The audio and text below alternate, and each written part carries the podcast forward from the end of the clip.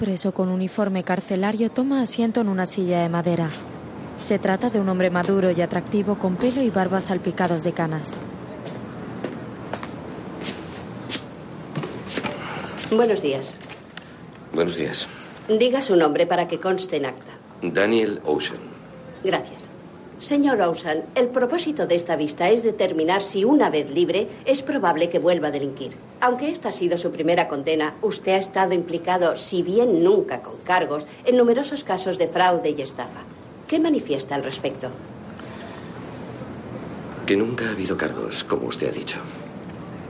Señor Ocean, lo que pretendemos averiguar es si hubo un motivo para que usted cometiera este delito o si hubo un motivo para que sencillamente esta vez le pillaran. Mi mujer me abandonó, yo me trastorné, entré en una dinámica autodestructiva. Si saliera libre, ¿podría volver a entrar en una dinámica similar? Ella me abandonó una vez, no creo que vuelva a hacerlo por placer. Señor Ocean, ¿qué cree que haría usted si saliera libre? El señor Ocean mira fijamente a quienes les hacen las preguntas. Más tarde, un guardia lo acompaña por los pasillos de la cárcel. Luego, dos policías lo escoltan hasta una ventanilla en la que le dan un sobre que contiene una alianza.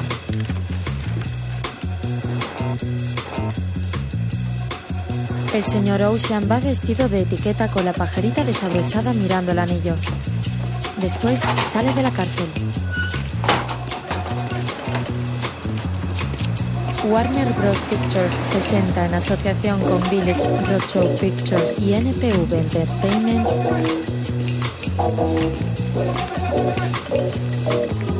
una producción de JV Section 8 Oceans 11 una película de acción y comedia del 2001 El señor Ocean entra en un casino en Los Ángeles y sube las escaleras mecánicas.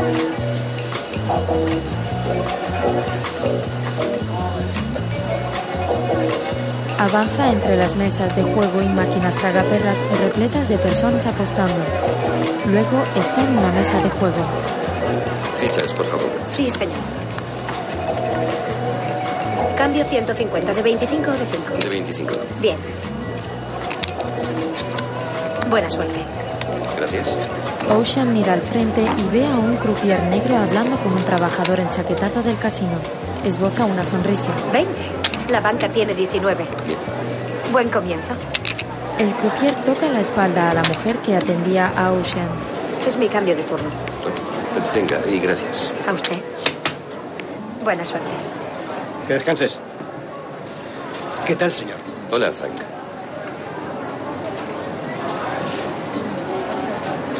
Como ha dicho, señor. Creo que me confunde con otra persona. Yo me llamo Ramón. Aquí está bien claro. Me he equivocado. No importa, señor. En fin, la mesa está fría. Quizá le apetezca ir al bar del Caesars. A partir de la una se llena. ¿De la una? Sí, señor. Gracias, Ramón.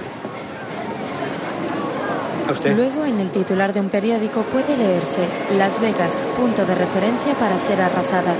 Expropietario de casino denuncia planes. Oceans lo lee. ¿Qué? ¿Poniéndote al día? ¿Ramón? Mucho gusto. A Frank Catton le rechaza la comisión del juego. ¿Ya ha salido? Esta tarde. ¿Le has visto? He oído que enseña a jugar a las cartas a las estrellas de cine. ¿Por qué? ¿Ya tienes algún plan? ¿Qué cosas dices? Soy un ciudadano honrado. Luego, Agente Brooks, soy Danny Ocean. Me dijeron que le llamara antes de 24 horas. No, señor, no me he metido en ningún follón. No, señor, no he bebido. No, señor. No se me ocurriría salir del estado. la imagen se divide en dos y aparece un hombre rubio tomando nachos con queso. Oceans desaparece de la imagen y se ve al hombre rubio masticando y chupándose los dedos. Bajo la manga de su chaqueta se vislumbra un tatuaje. Hola, Ras. Rusty. ¿Qué pasa, tío? Luego, Oye, una pregunta.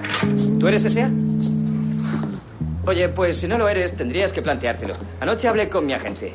Bernie. Y- No, no, Bernie no, mi agente financiero.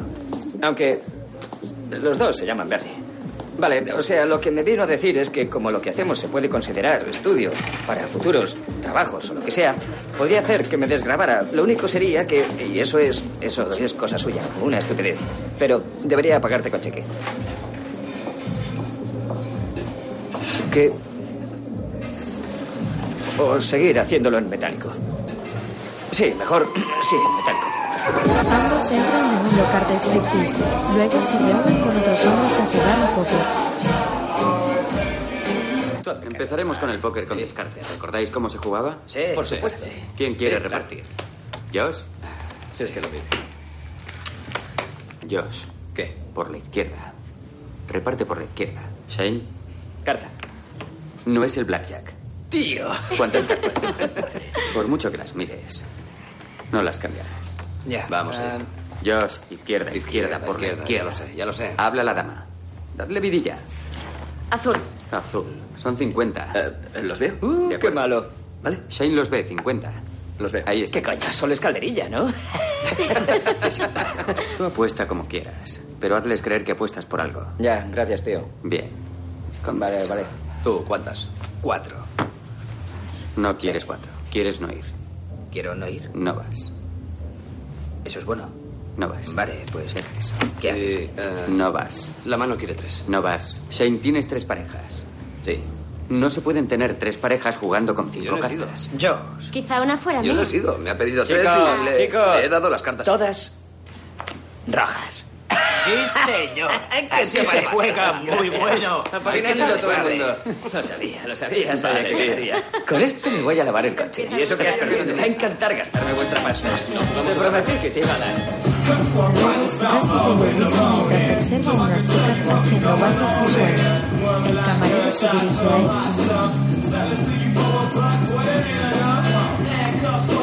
¿Qué tal la partida? Es aburrida y estresante. ¿Qué? Que tu mujer es mi amante. Genial. El camarero sonríe sin oírle y Rusty alza su copa sonriente. Tras él aparece Ocean que pasa de largo. Y luego, Tiene que ser difícil, ¿no? Pasar de, de la televisión al cine. Para mí no. oh, eh, eh, Rush, hay un nuevo jugador. Si te parece bien. Señor Ocean, ¿a qué se dedica, si me permite la pregunta? ¿Por qué no iba a permitírsela? Dos cartas. Acabo de salir de la cárcel. ¿En serio? ¿Y por qué estaba allí? Robé cosas. ¿Robó cosas? Como eh, joyas. Máscaras matrimoniales mayas. ¿Y eso da pasta? Las máscaras matrimoniales. Mayas, un poco. No os dejéis engañar. Dan un bastón si puedes colocarlas. Yo quiero una. Pero no se puede. Mi perista parecía muy seguro. El dinero no necesita perista. Hay quien tiene más ambición. Posiblemente los presos del bloque. Voy con 500. ¿Cuál es la primera lección del póker? Nunca apuestes. No, em, deja tus emociones en la puerta. Exacto, Toffer. Lección de hoy, cómo aguantar un farol. Una apuesta tan alta nada más empezar. Yo diría que solo tiene una pareja de figuras. ¿Barry? De acuerdo, yo eh, no voy. ¿Yo? Sí, muy bien. Yo sí que voy. Veo sus 500 y subo otros 500 más. Mm, es una apuesta respetable. Pero ve con cuidado, no le apretemos demasiado rápido. Debemos darle cuerda. ¿Holly? Los veo. ¿Los ves? Sí. Yo también. ¿Y yo? Veo tus 500 y 2.000 más. Chicos, haced lo que queráis. Es mucho dinero. Pero yo voy a continuar. Intenta aprovecharse de su farol. ¿Josh? Dos. Allá. Sí, señora. Los veo. Los veo. Los veo. Veámoslas. No sé cuántos son cuatro nueves, pero creo que un as es mucho. Tío. Gracias por el consejo de aguantarle el farol. Más tarde, en la entrada del local, la gente se agrupa en la cola de la puerta. Rusty y Ocean salen acompañados del amigo de Rusty.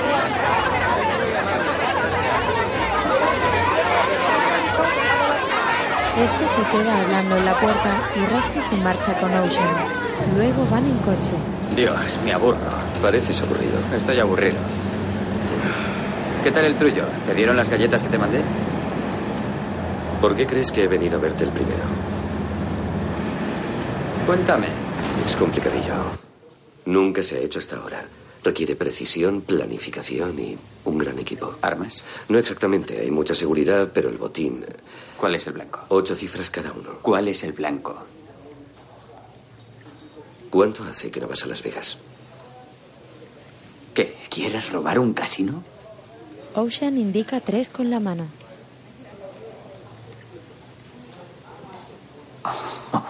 Rusty da un sorbo a una taza y le sonríe a Ocean. Más tarde se observa un plano. La cámara acorazada del Velayo. Uf. ¿Y qué? Si interpreto bien esto, y quiero pensar que sí, es la cámara menos accesible que se ha diseñado nunca. Sí. ¿Has dicho tres casinos? Esto surte las cajas del Mirage y del MGM Grand, pero el dinero termina aquí. El Bellagio, el Mirage. Son de Terry Benedict, ¿no? Sí, así es. ¿Le molestará? Pues más bien sí. Necesitarías unos 10 tíos que dominaran distintos timos. Como, por ejemplo. Pues a bote pronto diría que necesitas un, un Foreman, un Bill Gates, uh, un Miss Daisy, dos catetos, un Walt Whitman, sin contar al mejor Alfred Hitchcock del mundo. ¿Ya sabes cómo vas a financiarlo? Si queremos dar ese golpe, tendremos los fondos. Benedict tiene una larga lista de enemigos. ¿Pero enemigos con mucho dinero y nada que perder? Ah. Rubén. Rubén. Eh. Un guardia los ilumina con una linterna. Joder, Oscar. ¿Te importaría bajarla? Perdón. ¿Habéis acabado? ¿Tenéis lo que buscabais? Sí, nos gustaría hacer unas copias. Te lo devolveremos mañana. Lo que necesitéis. Muchas gracias. Se marchan. Luego esperan juntos el ascensor. ¿Qué? Dame un motivo. Y no digas la pasta. ¿Por qué hacerlo? ¿Por qué no hacerlo? Rusty niega con la cabeza. Porque ayer salí de la trena tras haber perdido cuatro años de mi vida y tú chuleas con las cartas aguaperas de culebrón. Porque la banca siempre gana. Si juegas mucho y no cambias de apuesta, la banca te arruina, a no ser que la mano perfecta llegue y tú apuestes a lo grande, arruinando así a la banca. Has ensayado ese discurso, ¿verdad? Sí, un poco. Creo que lo he precipitado. No, no, me ha gustado. Quizá un poco cruel. Entran en el ascensor.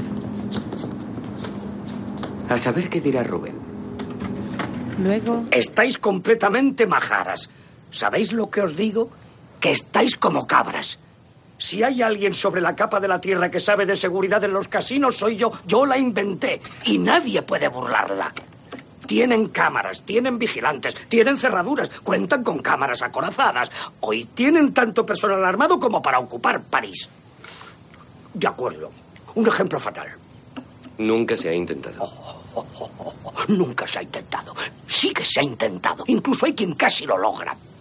¿Cuáles son los tres robos con más éxito de la historia de Las Vegas? En tercer lugar y medalla de bronce. Un larguirucho agarra una caja de caudales en el Horseshoe. Estuvo dos pasos más cerca de la puerta que cualquier otro ser vivo. El robo que ocupa la segunda posición. El flamingo, en el año 71. Aquel tipo llegó a sentir el aire fresco antes de que le pillase. en flashback, un policía lo golpea. Eso sí, el mes siguiente lo pasó respirando a través de un tubo. Maldito hippie.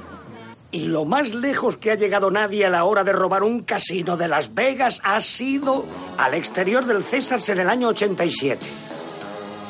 Llegó. Birló fue vencido. En flashback se observa al ladrón de los 80 abatido a balazos por la policía. ¿Pero qué estoy diciendo? Sois profesionales, los mejores. Estoy seguro de que salís del casino. Pero eso sí, tened presente que en cuanto crucéis la puerta seguiréis en medio del puto desierto. Es cierto, tiene razón.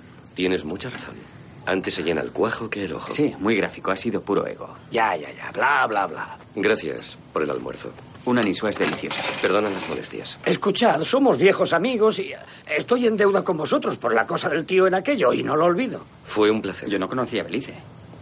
Dad vuestra dirección a Dominique. Quiero enviaros algunos muebles de saldo que tengo. Oíd únicamente por curiosidad. ¿Qué casinos habíais decidido robar, cerebros? El Bellagio, el... El Bellagio, el Mirage y el MGM Grand. Los tres pertenecen a Terry Benedict. ¿Así? Así es. Chicos, ¿qué tenéis en contra de Terry Benedict? ¿Qué tienes tú en contra de él? Esa es la cuestión. Él fue quien torpedeó mi casino. Me sacó empujones.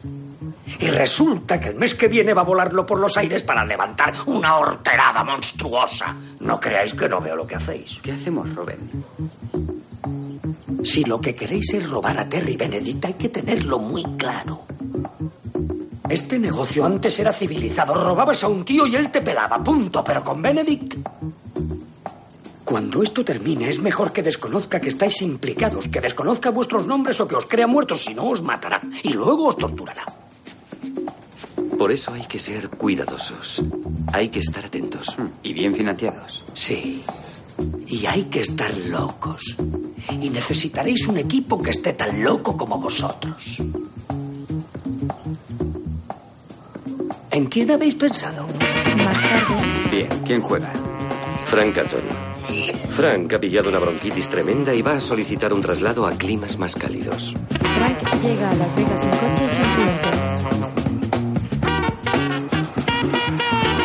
¿Qué hay de los conductores? Ayer hablé con los Malloy. ¿Los gemelos mormones? Están en Salt Lake City y llevan seis meses sin ejercer. Tengo la impresión de que se están aburriendo. Un enorme vehículo se detiene en una pista de carreras abandonada. De pronto aparece un coche igual mucho mayor y se descubre que el primero era un coche movido por control remoto por un hombre moreno con mono rojo. El conductor del verdadero coche se dirige a él. Tú dirás, querido, tú dirás. Venga, ahora. Estoy esperando. ¿Qué? Venga, niña, eres como una niña. Frank, ¿no quieres hacerlo de ti? ¿Quieres? Bajaré y te dejaré más plantado que un ciprés en el cementerio. Venga, dale. El del control cruza el mando y el pequeño vehículo sale corriendo a toda velocidad. El conductor arranca y lo sigue. Conduce ante las risas del que dirige el coche. El conductor gira el coche y rompe en mil pedazos el vehículo por control remoto. La sonrisa del joven que lo maneja se transforma en un gesto de sorpresa.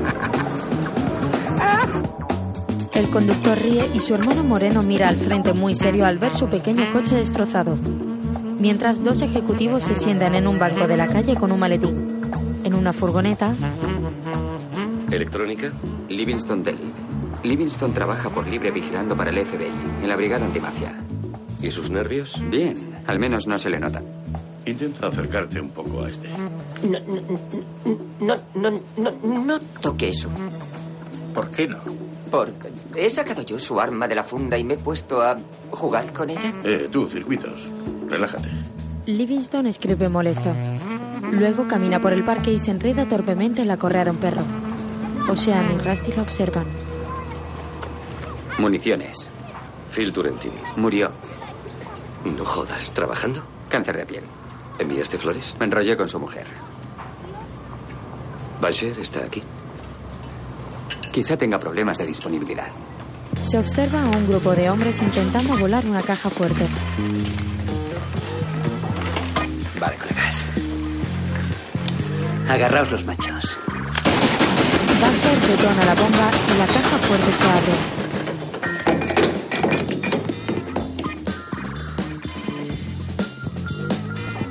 Todos entran. Basher se mete la caja sonriente cuando la alarma empieza a sonar. La leche que os dieron. ¡Jodíos, taraos! Solo teníais que ocuparos de eso. Más tarde, sale detenido por la policía. Es todo lo que has utilizado, ¿no? ¿Algo más? ¿De qué vas? ¿Me estás acusando de usar bombas trampa? ¿Y qué has usado? Las bombas trampa no son su estilo. ¿No es cierto? ¿Basher? Peck, a ti. Veamos si lo adivino. Una base de G4 con sistema de explosión exterior, mecha rápida y corta. Ya. Y un detalle importante, ha registrado a esta boñiga, por si lleva bombas trampa, me refiero no solo a un cacheo, sino a fonda. Aparte. Ay, ya empezamos. Busque a Griggs, dígale que quiero verle. ¿A quién? ¿Quiere ir a buscarle? Hola, Bash. ¿Cuánto tardas en montar algo con lo que te he pasado? Ya está. ¿Dani está por aquí? Sí, nos espera en la esquina. Cojonudo, macho. Qué ganas tengo de trabajar con chorizos de verdad. ¡Todos al suelo! ¡Al suelo! Eso sí que no se lo esperaban. Buen trabajo. Gracias. Mientras en un circo un payaso sonríe, mira a su alrededor e indica a un grupo de acróbatas chinos que continúen con el espectáculo. Los acróbatas realizan equilibrismos sobre largos palos. Rusty y Ocean lo ven. ¿Quién es el increíble Yen? El chino bajito. Ocean mira al lado con gesto de obviedad. ¿Quién más hay en la lista? Él es la lista.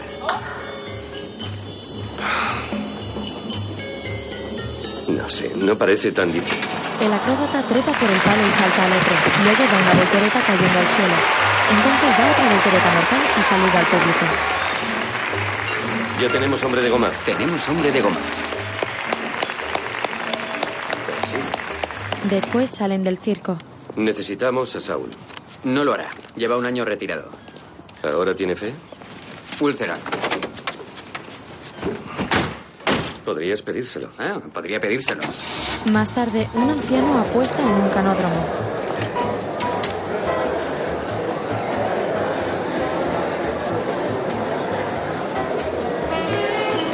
Luego sale a la grada. Rusty lo está observando.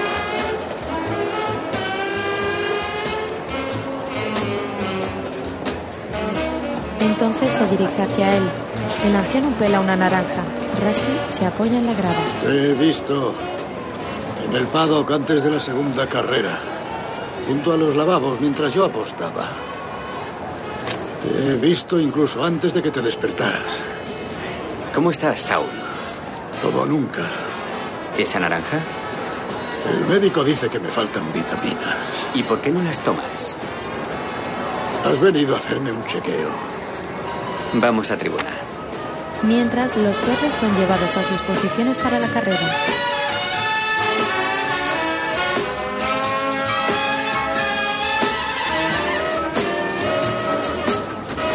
¿Me lo vas a contar o te digo ya que no, ya acabamos? Saul, eres el mejor. El Empire State. ¿Qué quieres? Nada. Ahora vivo en un duplex. Tengo moqueta y un pez de colores. Salgo con una dama encantadora que vende prendas íntimas en Macy's. He cambiado. Se da el pistoletazo de salida y los perros comienzan a correr. Los tipos como nosotros no cambian. O sigues en activo o te haces un chapucero. Deja de liarme. Tu perro es el que va último, ¿verdad? Tarda en romper, todos lo saben. ¿Qué? ¿Al menos vas a tratarme como a un adulto? Dime cuál es la estafa. Rusty se lo cuenta al oído mientras miran la carrera. Le da unos documentos y le toca la espalda de forma amable.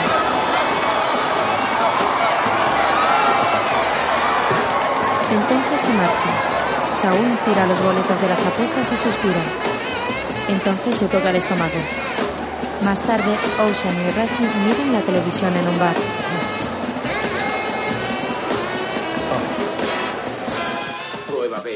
Demoledor jab de derecha. Prueba C, el cinturón que ostenta como rey de la corona de los pesos pesados. Lennox Lewis ha demostrado que es el campeón. Con Saul somos 10. Con 10 bastará, ¿no? ¿Crees que falta uno? ¿Crees que falta uno? Te acuerdo uno más. Por la mañana, en la estación de tren de Kimball, se ve a cámara lenta como un hombre con gorra y gafas viaja de pie apoyado en la barra.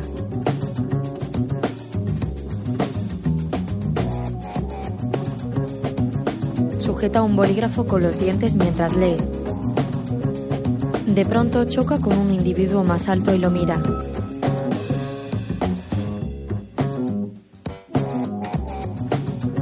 Baja la cabeza y avanza por el metro. En el vagón está Ocean, que lo contempla sonriente.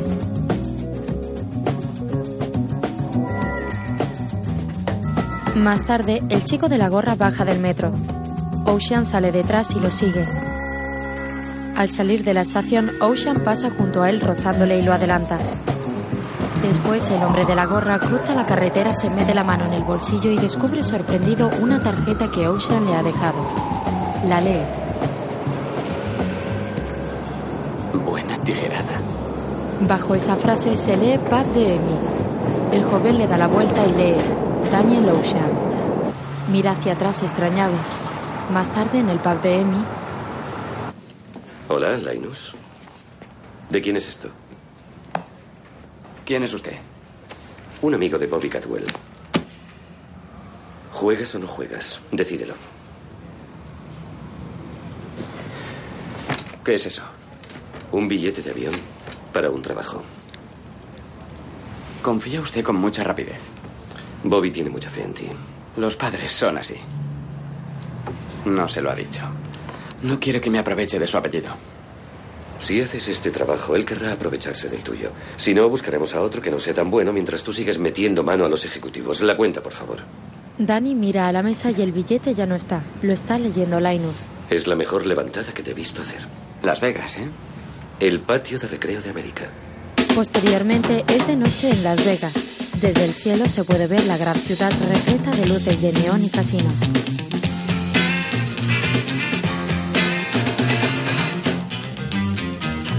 Las calles están repletas de coches. Junto a los grandes hoteles y casinos se ven las grandes fuentes que expulsan chorros de agua.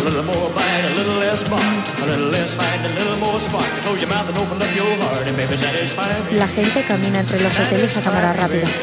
Un taxi entra en una lujosa casa. Luego Rubén abre la puerta. Está fumando un puro y bebiendo. Al abrir la puerta aparece el equipo de Danny. Los hermanos Malloy, Linus, Basher, Saul, Jen y Livingston. ¿Qué pasa? ¿Habéis conseguido una tarifa de grupo? Más tarde, Jen hace un castillo de naipes sobre el trampolín de la piscina. Saul, ¿tú sueles pasar mucho por Utah? No tanto como quisiera. Pues date un garbeo. Tienes pinta de mormón. Creo que allí la gozarías. Sí, lo pensaré. Bienvenidos a Las Vegas. ¿Todo el mundo ha comido? Bien. ¿Todo el mundo está sobrio? Bastante. Perfecto. Aquí nadie se la está jugando todavía. Lo que voy a proponerles es sin duda alguna tan lucrativo como peligroso. Si alguien cree que esta no es su marca de vodka, que disfrute de la suculenta cena y que tenga un buen viaje, sin rencores. Los demás acompáñenme. Todos van tras Danny menos Linus. Rubén se acerca a él.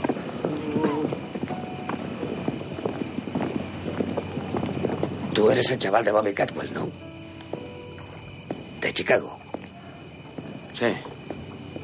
Aquello está bien, ¿te gusta? Sí. Estupendo. Ya estás entrando en la casa. Linus obedece a Rubén. Luego,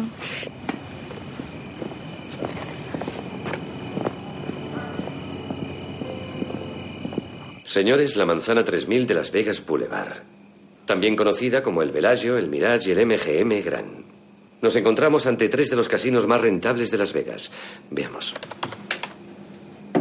La cámara acorazada del Bellagio. Está ubicada debajo del boulevard, bajo 60 metros de tierra firme. Salvaguarda hasta el último dólar que circula por los tres casinos que tiene sobre ella.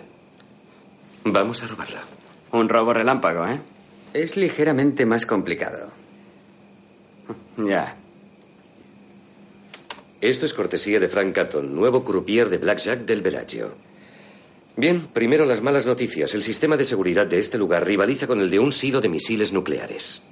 Primero tenemos que entrar en las cajas de los casinos, algo que cuesta más que una simple sonrisa. Luego, cruzar estas puertas. Cada una de ellas tiene un código de seis dígitos distintos que cambia cada 12 horas. Bien, a continuación está el ascensor. La cosa se complica.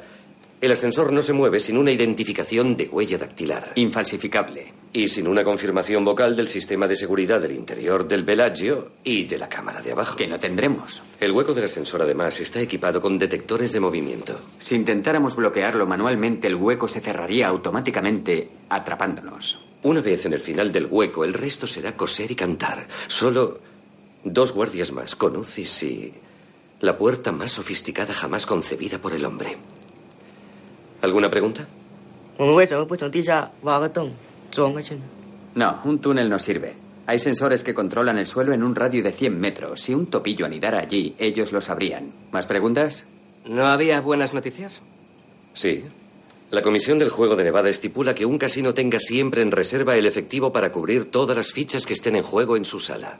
De modo que en un día laborable, por ley, debe tener entre billetes y monedas unos 60 o 70 millones de dólares.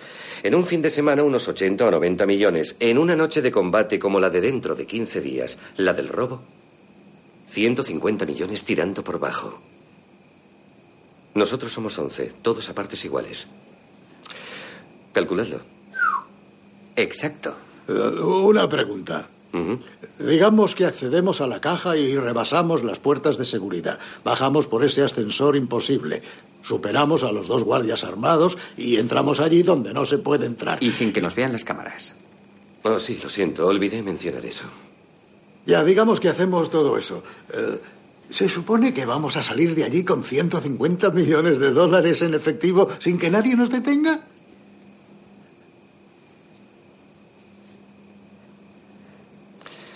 Sí.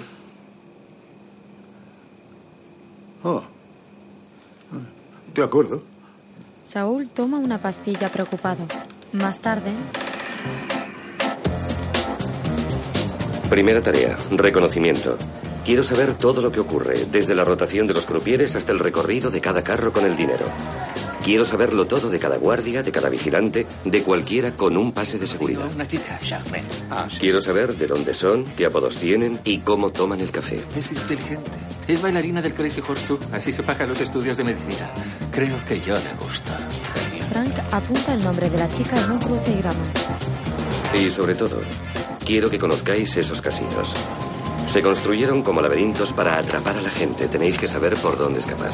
Ha pasado a las 10.44. Hay 46. ¿Cómo? Te pones enfermo, tío. Son y 44, ¿vale? Y 46. Segunda tarea, electricidad. La noche del combate dejaremos sin luz la ciudad del pecado. Basher, eso es cosa tuya. ¿Qué quieres? ¿Parpadeo, relámpago o apagón? ¿Qué tal los tres? Vale, hecho. Basher se mete en un apartamento. Tercera tarea, vigilancia. Los de seguridad están absolutamente al tanto de todo, así que hay que estar absolutamente al tanto de ellos. Livingston, Bueno, no es el sistema menos accesible que haya visto, pero casi. ¿Tienen una toma de circuito cerrado a la que pueda acceder? No. Tendrá que ser un corta, pega y empalma. ¿Tienen algún técnico de la casa? A dos. Y uno está muy solo. Se ve al técnico bajo Charmaine, la bailarina de striptease que le gustaba, vestida de enfermera. Ella le roba la identificación. Luego se reúne con Rusty, que le paga por dársela. Gracias, Charmaine. Dentro de una hora te lo doy. Y saluda a tu madre. Puedes hacerlo tú. Ahora sale al escenario. Rusty se queda extrañado. Luego se monta en su descapotable. En la parte trasera hay un gran racimo de globos.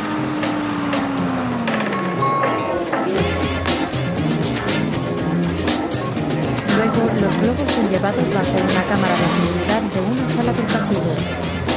Los sueltan en la tapa. Cuidado, chaval. ¿A quién llama chaval, colega? ¿A quién llama colega, amigo? ¿A quién llama amigo, imbécil? No me llame imbécil. Acabo de llamarle imbécil. 433. Tenemos un obstáculo visual en la cámara de la salida noroeste 052. Recibido, las veo. El guardia se aleja de una puerta y Livingston entra con ayuda del identificador que robó Charmaine.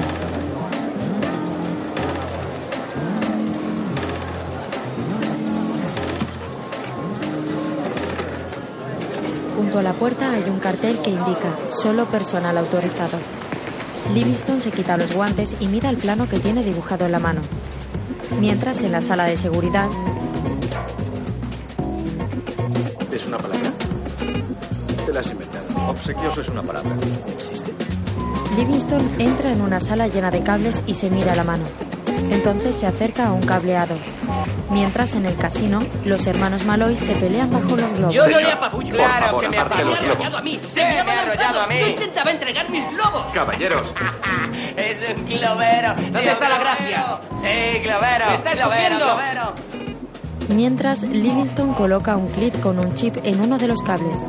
Conecta un dispositivo y ve en él una mesa de juego.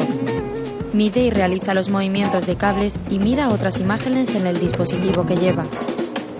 Luego lo apaga y deja los cables ordenados. En casa de Ya estamos se ve el casino en unas pantallas. ¿Por qué pintarán los pasillos de ese color?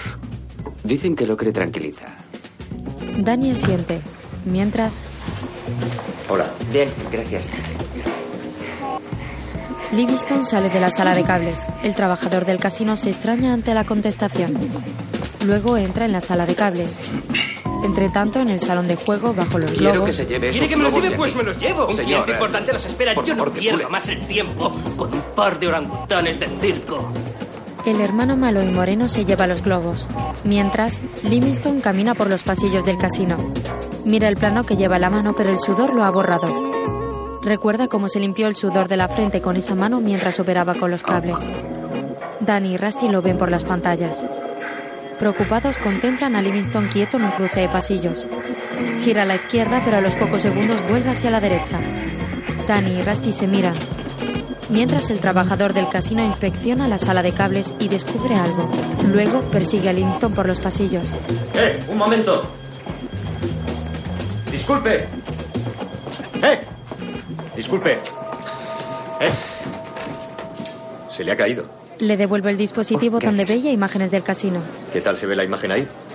Excelente. Hasta luego. Livingston se marcha.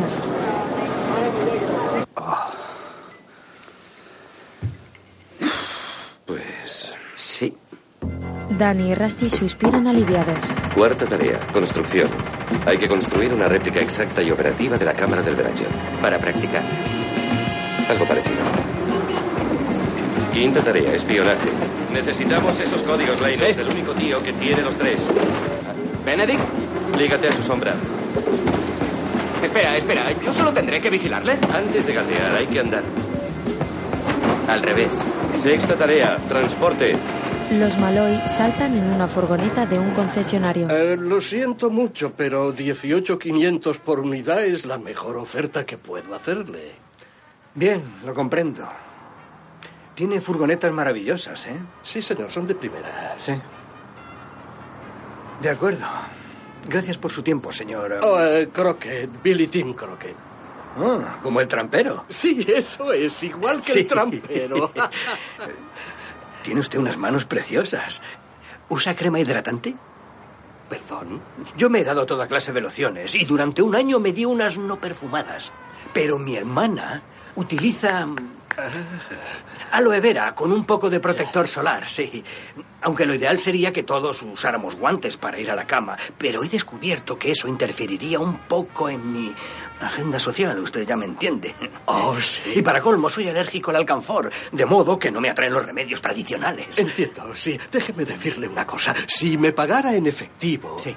tal vez podría rebajárselo hasta 17, 16 cada uno. No. Sí, señor. ¿Lo haría? Pues sí, señor. Maravilloso, por algo me recomendaron que viniera. Oh, ¿En serio? Pues me alegro, sí. Sí, me lo recomendaron. ya, muy bien. Anda, iré por los papeles y enseguida vuelvo. Usted espere aquí, ¿le parece? Sí, vaya, vaya. Gracias, gracias. Frank suelta la mano del vendedor tras apretarla mucho. Entre tanto, Saúl se prueba una chaqueta medida. Es un género bonito. Es seda importada, Saúl. Ah, preciosa. Caballeros, ¿nos disculpan? Gracias. Los sastres se van y quedan solos Ruben, Saul y Danny que se acerca a él.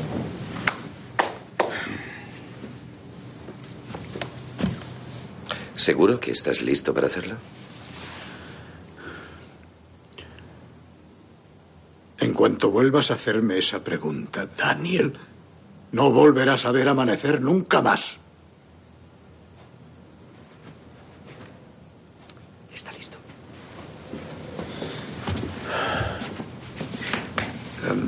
Mi nombre es Lyman eh, Zerga.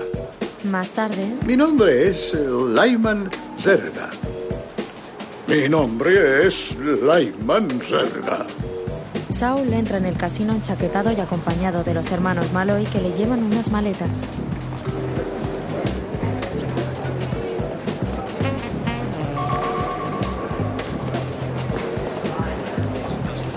Saul avanza por el casino con mucha seguridad. Entre tanto, Linus está sentado con Rusty en el bar mirando a Saul pasar. Bien, háblame de Benedict. Ese tío es una máquina. Buenas tardes, señor. Llega al Bellagio todos los días a las 2 de la tarde. El mismo coche, el mismo chofer. Hola, Tommy. ¿Cómo está el bebé? Muy bien, gracias. Sabe el nombre de todos los empleados. No está mal para un tío con 800 millones de dólares. Las oficinas están arriba. Trabaja duro y baja al vestíbulo a las 7 clavadas. Buenas tardes, señor. Hola, Frank. ¿Qué tal tu familia? Pasa tres minutos en la sala con el director del casino. ¿Y de qué hablan? A Benedict le gusta saber qué ocurre en sus casinos. Le gusta tener el control. Raras veces hay un incidente que desconozca o del que no se ocupe en persona. Francesco, ¿cómo está? Oh, bene, lei, come sta? Bene, bene. Durante unos minutos saluda a los VIPs. ¿Sai-san? Oh. Domina el francés, el alemán y el italiano. Y estudia japonés, en el que se defiende bastante bien. Matenei. Se va a las siete y media, cuando un ayudante le entrega una cartera negra. Gracias, Don. Contiene la caja del día y los nuevos códigos de seguridad. Luego se dirige al restaurante. En la tarde, ven como Benedict se dirige al restaurante. Como he dicho, una máquina. ¿La cartera contiene el código de las puertas de las cajas? Mm. A los dos minutos ya están en su poder. Desde luego sabéis elegirlas. Ese tío es tan listo como despiadado. Al último que cogieron haciendo trampas, no solo hizo que le cayeran 10 años, hizo que el banco le embargara la casa y luego llevó a la quiebra el concesionario. El tractor es de su cuñado, lo sé. Sí, no solo te parte las rodillas, sino que se carga tu sustento y el de todos los que están a tu alrededor. ¿Asustado? ¿Suicida? Solo por la mañana. ¿Y ahora qué? Ahora llega la chica. Si se han peleado, ella baja más tarde. ¿De dónde viene? Del museo, es la conservadora. Ah, ahí está. Esto es lo mejor de mi trabajo. Una hermosa y alta mujer pelirroja baja las escaleras del casino. Lleva un elegante collar de brillantes y un traje de chaqueta rojo pasión. Pasa por delante de Linus y Rusty. Todavía no sé si podemos usarla. Aún no he pillado su nombre. Tess. ¿Eh? Se llama Tess. Mientras tanto, Frank ordena unas fichas de casino y las mete en cámaras. Saul avanza con un carro repleto de billetes mientras Ruben fuma un puro observándolos. Livingston transporta dos pantallas y los hermanos Malloy mueven otra gran cámara portátil.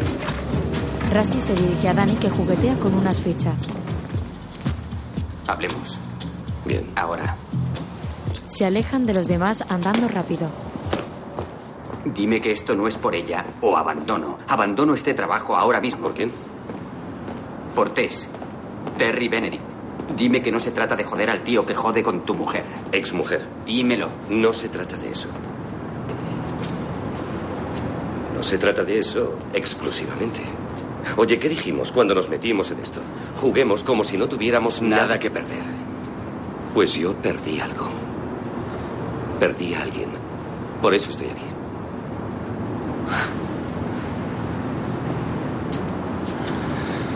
Ahí está el problema. Ahora hay que robar dos cosas. Y en el momento clave, si no puedes tener ambas, ¿con cuál te quedarás? Y ten presente que Tess no se puede dividir en once. Si el plan sigue su curso, no seré yo quien tenga que hacer esa elección.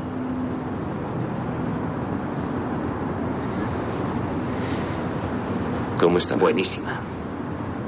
Gracias. En otro momento, en una sala de museo, Tess observa atentamente un Picasso mientras un hombre calvo habla junto a ella sin parar.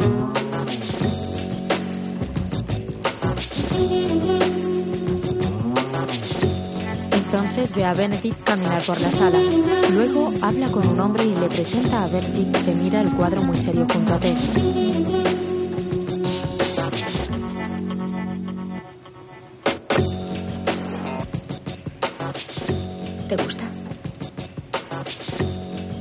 Me gusta que te guste.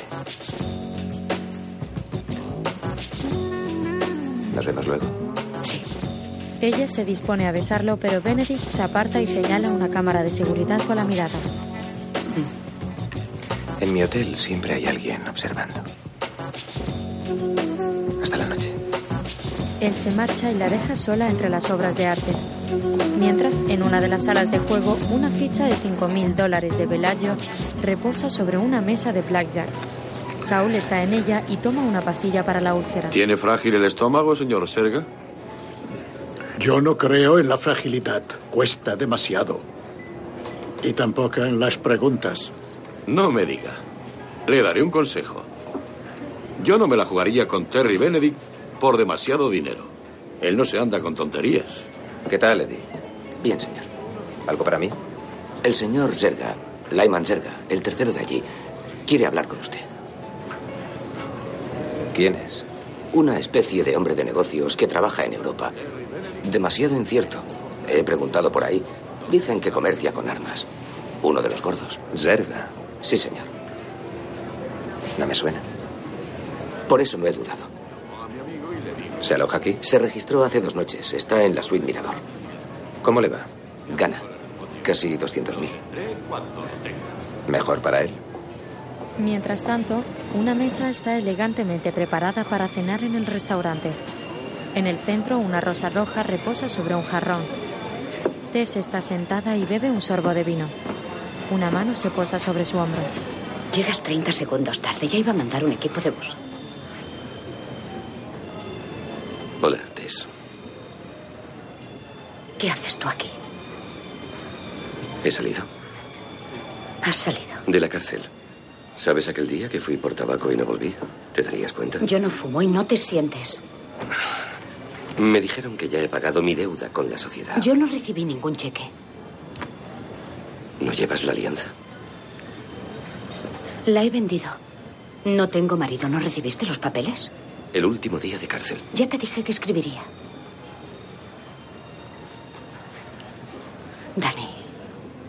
Vete ya, por favor. ¿Por qué? Benedict. Ah, hola. Whisky y whisky. Dani, Estás haciendo un gran trabajo como conservadora del museo. El Vermeres no está mal, sencillo, vibrante, aunque su obra perdió a medida que se hizo mayor. ¿no te recuerda a alguien? Y yo siempre he confundido a Monet y a Manet. A ver, ¿cuál de los dos se casó con su amante? Monet. Entonces Manet tenía sífilis. Y también pintaban de vez en cuando. De acuerdo, iré al grano. He venido aquí por ti. Quiero seguir con mi vida y te quiero conmigo. Eres un mentiroso y un ladrón. Reconozco que solo mentí en lo de ser ladrón, pero ahora ya no lo hago. ¿Robar? Mentir. Ahora estoy con alguien que no tiene que hacer esa clase de distinciones. No, él tiene muy claro esos verbos. ¿Sabes qué problema tienes? Solo tengo uno. Has conocido a muchos tipos como tú. Ahora estoy con Terry. Te hace reír. No me hace llorar. Dani la mira y baja la cabeza. Tess suspira y se recuesta en la silla. Mientras, Saul habla con Benedict. Señor Benedict, el combate es el sábado por la noche, ¿no? Sí, ¿quiere unas entradas? No, no, no, no, no me interesa el combate cuerpo a cuerpo. Esa misma noche llegará un paquete para mí. Un maletín negro de tamaño estándar cuyo contenido es muy valioso para mí. Se lo guardaré en la caja fuerte del hotel. La caja fuerte es para el brandy y las perlas de la abuela. Yo necesito algo más seguro. Señor Zerga, le aseguro que nuestra caja fuerte es Y completamente... yo le aseguro, señor Benedict, que su generosidad para conmigo no quedará sin recompensa. Eh, diga, ¿qué me ofrece aparte de la caja fuerte? Mientras, en el restaurante, Oye, la gente a la que tú robas tiene seguros que les cubren todo. Vuelve a recuperarse. Yo tuve que dejar Nueva York para huir de lo que pasó. ¿Cómo voy a recuperar esos cinco años? No puedes.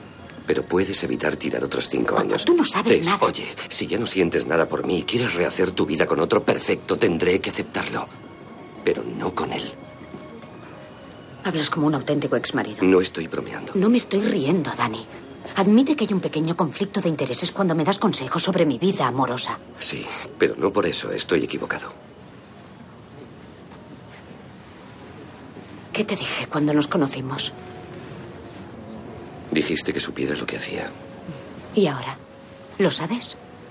Porque si no, deberías estar cruzando esa puerta. Sé bien lo que hago. ¿Y qué hace? Ponedme al día. Terry, te presento a mi exmarido. Danny Ocean. Señor Ocean. Le cedo el sitio. Perdona por el retraso. Un cliente requería mi atención. Descuida. Danny pasaba por el restaurante y me ha visto. ¿Es cierto? Sí, puro azar. 130 casinos en Las Vegas y... Acaba de salir de la cárcel, ¿verdad? ¿Verdad? ¿Qué se siente al estar fuera? Más o menos lo mismo. Danny estaba a punto. Solo he querido saludar a Tess por los viejos tiempos. Tómese una copa. No puede.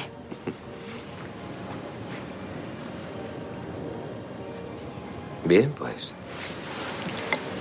Supongo que no volveremos a ver al señor Ocean próximamente. Nunca se sabe. Ah, ah. Yo sé todo lo que pasa en mis hoteles. Entonces devolveré las toallas. No, las toallas quédeselas. Besa la mano de Tess. Me alegro de verte. Adiós, Danny. Terry. ¿Danny? Danny se marcha. Camina por el casillo y Linus lo ve. Entonces lo sigue.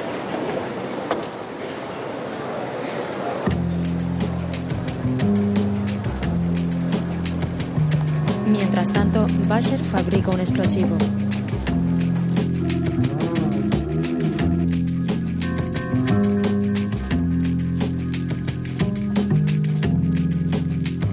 Lleva unos guantes y manipula un trozo de mineral verde.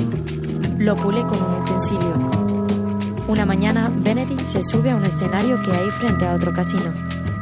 Alrededor de él hay cámaras de televisión y numerosos asistentes. Benedict habla con un micrófono. Junto a él está Tess. Al lado de Benedict está Ruben fumando un puro. Todos aplauden cuando Benedict termina de hablar. Tess suspira preocupada al ver a Danny mirándola entre el público. Linus mira a Danny unos metros atrás mascando chicle. Entonces detonan un explosivo para derribar el antiguo casino. Basher lo ve sorprendido por la tele. Entonces se va la luz.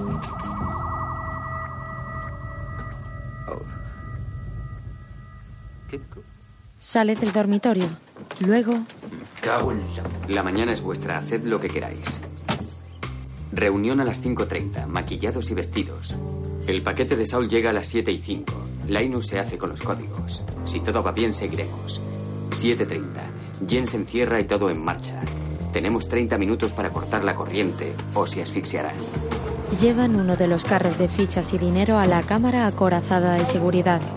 Cuando el guardia se marcha, Jen sale del carro. Es falsa y está ensayando. Cuando se corte la electricidad, todos los puntos de acceso a la cámara y a su ascensor se apagarán durante dos minutos. Entonces nos pondremos en acción. Bien. Estás en medio de la sala a tres metros de cualquier cosa. Tienes que llegar desde allí hasta la puerta sin tocar el suelo. ¿Qué haces? Diez pavos a que no llega. Jen da un salto mortal y se sube a otra de las cámaras junto a la puerta. Entonces sonríe al grupo que aplaude. Chicos, ventana o pasillo. Basher llega muy sucio. Sí, nos hemos ido al carajo.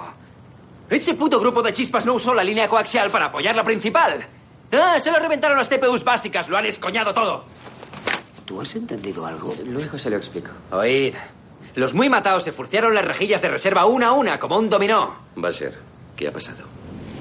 Que hicieron lo que iba a hacer yo, pero ellos por accidente. La putada es que ahora saben por dónde peta y se lo están curreando. ¿Y? Pues que a menos que hagamos el trabajillo en Monte Carlo, es un lijón. Lío de cojón. Problema. Siempre podemos. ¿Abusarlo? Eh, quietos paraos.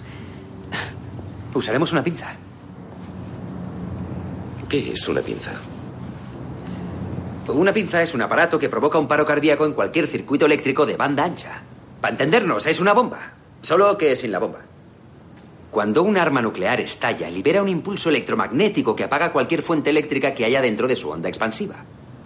Eso no suele importar, porque un arma nuclear destruye todo aquello que necesita la electricidad para funcionar. Pues una pinza genera un impulso electromagnético muy parecido, aunque eso sí, sin el engorro de la destrucción en masa y la muerte. Así que en vez de Hiroshima provoca la Edad Media. ¿Durante cuánto? Unos 30 segundos. ¿Y una pinza podría cargarse la corriente de una ciudad entera? Por ejemplo... ¿Las Vegas? Sí, es posible. Pero solo hay una pinza tan grande como para hacerlo. ¿Y dónde está? Basher hace una mueca y ladea la cabeza. Más tarde, en el Instituto de Ciencia Avanzada de California, una furgoneta llega con el equipo. Vamos, James, ser rápido. ¿Tú a dónde vas? ¿Con vosotros? No. No, Ah, no, no, no, no. me dejéis con estos tíos! Mientras se cuelan en el instituto, Linus se queda en la furgoneta mirándolos con los Malloy. Vale, empieza. Venga, ya tengo uno. ¿Vas a pensar uno? Vale. No, ya tengo pensado uno, no voy a pensar uno. Vale, pero estás pensando uno. No, ya lo había pensado, lo tengo en la cabeza. ¿Hombre? Sí, 19. ¿Vivo? Sí, 18. Emerson Fittipaldi. ¡Mierda! No me toques. No te toco. Quítame la mano de la cara. No tengo la mano en tu cara. La tienes justo delante de Te mi estoy cara. tocando, te estoy tocando. Tienes la no mano te estoy justo tocando. delante de mi cara. no te- Pártela ahora mismo. No te he tocado. ¿Acabas de hacerlo? No es verdad. Me has tocado. No, no, eso. Has hecho que te Quítate. toque. No, no hagas eso. No, no, mira, tu lado es este, tu lado es este, así que fuera, fuera. No soporta las peleas de los hermanos y baja de la furgoneta. Entonces entra en el instituto justo cuando los demás salen con la pinza.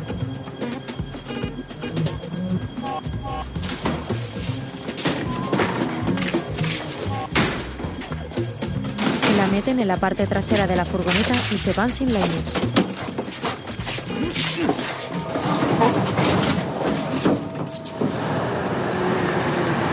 Bien, necesitaré 20 baterías de coche en serie. Hilo de cobre con luces. ¿Y Linus? ¿Qué? ¿Dónde está? Vuelven a por él. Miran hacia el edificio y lo descubren corriendo junto a una ventana. Ahí está. Joder, es que hay que ser patoso. Unos guardias de seguridad corren a por él.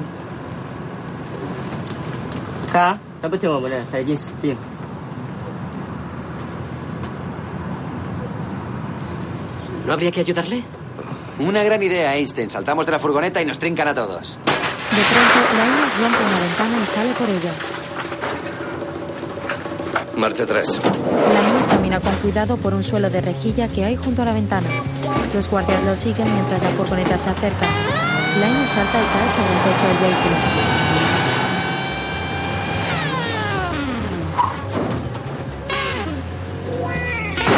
Abre. Abren la puerta trasera, pero Linus rueda por la furgoneta hasta caer frente a ella. Entonces se monta. Vamos. Arranca. ¡Eres un puto cabronazo! Si me entruyan por tus capulladas, no pienso caer solana. Jane se da en la mano. ¡Joder! Si digo que te quedas, te quedas, ¿vale? Vale. Si pierdes la concentración un segundo, alguien vale. puede resultar herido. Entendido. Mientras, ¿Dónde están? Eso es lo que quiero saber. ¿Dónde coño están? Ya no pueden tardar. Ya no pueden tardar. Majadero. en la recepción, Rusty los aguarda comiendo. Danny y Linus bajan de la furgoneta. ¿Habéis tenido un buen viaje? Suben en el ascensor en silencio. Al llegar a la habitación, Livingston parece preocupado.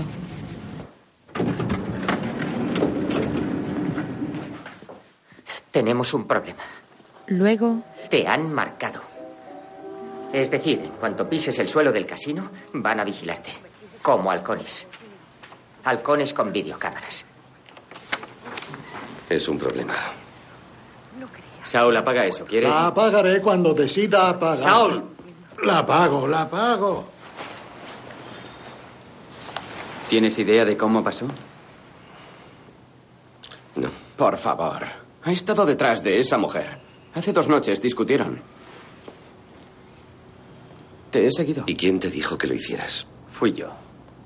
Temía que no dejaras en paz a Tess. ¿Quién es Tess? Mi mujer. Ex mujer. ¿Tess está aquí? Lo siento. No sabía si te iba a afectar, pero te ha afectado.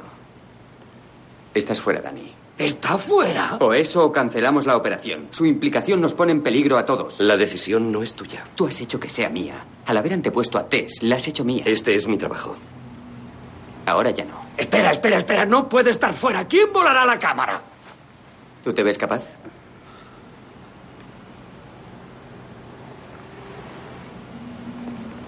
Yo sí. Listo. Localiza a los demás y comunícales el cambio. El telón se alza a las 7.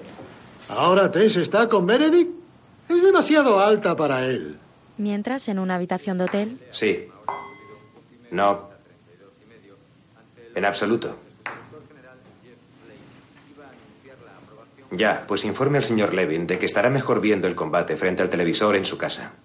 Seguro que tiene la HBO. Exacto. Terry cuelga el teléfono y se acerca a Tess que está en el baño.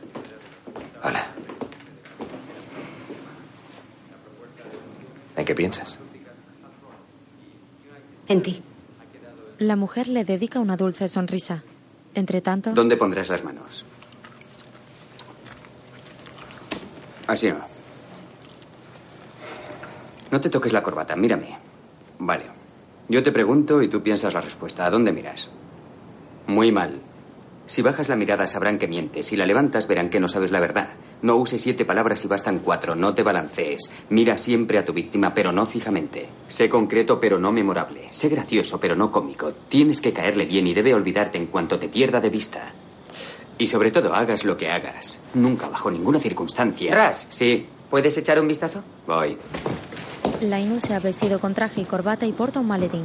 Además, lleva unas gafas de pasta que le confieren aspecto intelectual. Ras lo deja solo en el salón. Mientras, Saul se abrocha unos zapatos y al incorporarse de la cama se muestra indispuesto. Rusty se asoma Saul. a la habitación y lo mira preocupado. Es la hora. Saúl asiente y se levanta para ponerse la chaqueta.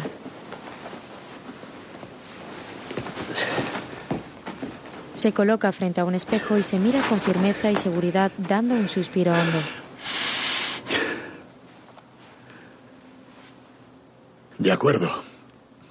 Adelante. Más tarde, en el MGM se anuncia un combate. En una noche clara y despejada aquí en Las Vegas. Y con una numerosa y esperada presencia tanto de famosos como de seguidores de este deporte en el MGM Grand Garden Arena, los dos mejores pesos pesados del mundo se preparan para enfrentarse tras ocho meses de buscarse las cosquillas el uno al otro. Mientras tanto, Terry se dirige a Saúl. Señor Serga, Señor Benedict, tengo prisa. ¿Vamos bien de tiempo? no tengo motivos para sospechar lo contrario. Mi correo llegará de un momento a otro. Al poco, un lujoso vehículo negro se detiene en la puerta del casino donde ambos se esperan. Un joven se apea portando un maletín negro. Lo lleva atado a una muñeca con una esposa. Se acerca al falso Lima. Lo abren con una llave y lo colocan en la muñeca del anciano. En una mesa, 18. Blackjack. Frank reparte unas cartas y ve como Saul camina hacia la mesa acompañado por Benedict y los suyos. Danny está sentado frente a una máquina tragaperra y los ve pasar mostrando su decepción. Di a Wells que el señor Ocean está en las máquinas sector 2. Los de seguridad privada no podrán acceder a las cajas del casino. Espero que no le importe. No, claro que no. Katku Blue llamas. ¡Saul! ¡Saul Bloom! ¡Eres tú! ¡Saul! ¡Saul, soy yo! ¡Buki Bucana! ¡Del hipódromo! ¡De Saratoga! Bloom mira con seriedad al espontáneo simulando no conocerlo. Mikhail, Vladimir, ¡Eh! ¡Eh! ¡Saul! ¡Saul! ¡Eh!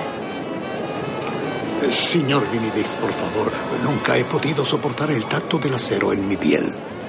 Terry lo mira con sospecha y prosiguen hacia una sala. Allí, Saul abre el maletín. Levántelo, por favor. Levanta una bandeja de terciopelo que contiene cuatro piedras negras y Terry revisa el interior. De acuerdo, señor Serga, he comprobado que su maletín no contiene ningún material ilegal o peligroso. Y además accedo a custodiar dicho maletín y a guardarlo en mi cámara de seguridad durante un periodo de 24 horas. También debo advertirle de que no podrá entrar con el maletín en la cámara. ¿Por qué no? Por el seguro, por la seguridad, pero sobre todo, porque no me fío de usted. Disculpe. Walsh entra y Terry se acerca a su director. Dos de paisano con Ocean. Está en la barra del Quino. Señor Zerga, este es el director de mi casino, el señor Walsh. Si se lo permite, él se ocupará de que su maletín quede a buen recaudo dentro de la cámara mientras usted lo ve en un monitor de seguridad. Estas son mis condiciones, ¿sí o no? No me deja usted elección. Bien. Saul saca la llave para retirar la esposa del maletín, mientras en un garaje no des eso cerca de la pinza. Unos hombres meten en un furgón un sofisticado y gran tambor que introducen con una rampa móvil. Desde otro vehículo parecen vigilarnos. Más tarde, los hermanos Malloy visten con uniformes de camareros. Entran desde un almacén arrastrando un simulado carro de comida. Sobre el mismo hay un servicio y una campana de plata y está cubierto por un mantel blanco.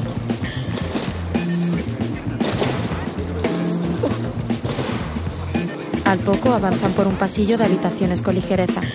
Entre tanto, Linus aparece en el hall y se muestra nervioso. Respira hondo. Todo irá bien. Gracias. Tranquilo, eres un actor nato, pero no la jodas. Linus mira hacia una cámara de seguridad. Rusty y Livingston lo vigilan desde unas pantallas en una habitación.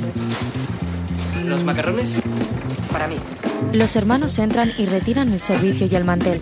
Bajo este está la caja donde debe encerrarse Jen. ¿Listo? Jen venda sus manos y asiente firme, mientras Nuestro centro de seguridad, donde supervisamos todo el juego del casino, así como la cámara. A través del monitor podrá controlar su maletín. No quisiera entretenerle. Señor Serga. Señor Benedict. Terry se marcha de la sala con celeridad. Entre tanto, Linus está esperando frente a los ascensores. Linus, allá va. Ya le veo. Hola, Doc. Señor Benedict. Hola, Sheldon Willis. Comisión del Juego de Nevada. ¿Me permite robarle dos minutos? Lo que sea para la CJN. Gracias. ¿Me acompaña al foso 5, por favor? Benedict camina junto a él aligerado. En la barra del bar, Danny vigila a los chicos y ve que Linus va con Terry. Al instante, Tess aparece caminando elegante. Ocean se levanta para seguirla. Dos matones corpulentos de Terry lo siguen a él. Mientras, ¿Cuándo haréis el depósito? ¿Cuándo nos deis la señal? Tío, ¿qué parecemos? ¿Un par de gilipollas palurdos o qué? Jane se mete en la caja doblando su cuerpo. Increíble. ¿Estás bien? ¿Quieres algo? ¿Algo para leer? ¿Una revista? De acuerdo. Contando. Los 30 minutos de oxígeno empiezan ahora. mientras, Acabamos de saberlo esta mañana, señor Benedict. Creo que tiene un historial más largo que mi. Es muy largo. Si él es quien usted dice. un hombre de Terry retira a Frank de la mesa donde hace croupier.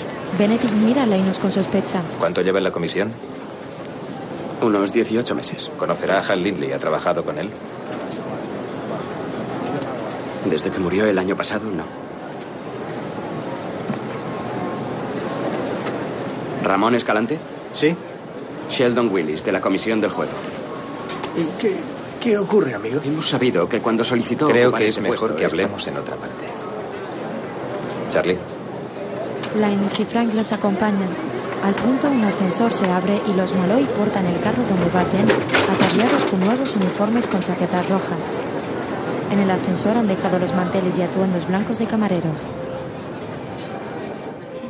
Mientras, Tess se sienta en una mesa del restaurante. Mira hacia la puerta y se levanta de inmediato ofuscada. No, Dani.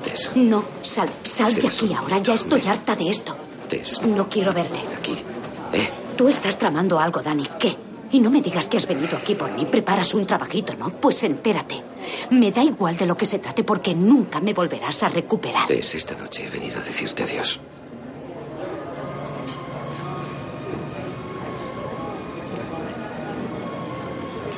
Adiós. Danny dibuja una sonrisa intentando relajar el gesto enojado de Tess. Vamos. La agarra de su cintura y se acerca de modo conciliador. A continuación le da un delicado beso en la mejilla. Sé buena. Danny se marcha y Tess permanece un momento reflexiva sin regresar a la mesa. Él va hacia la puerta que encuentra bloqueada por los dos matones de Benedict. Señor Ocean. El señor Benedict quiere verle.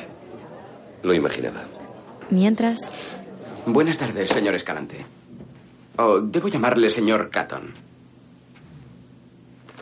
Usted es Frank Catton y anteriormente estuvo en el Tropicana, en el Desertín y en la penitenciaría del estado de Nueva York, ¿verdad?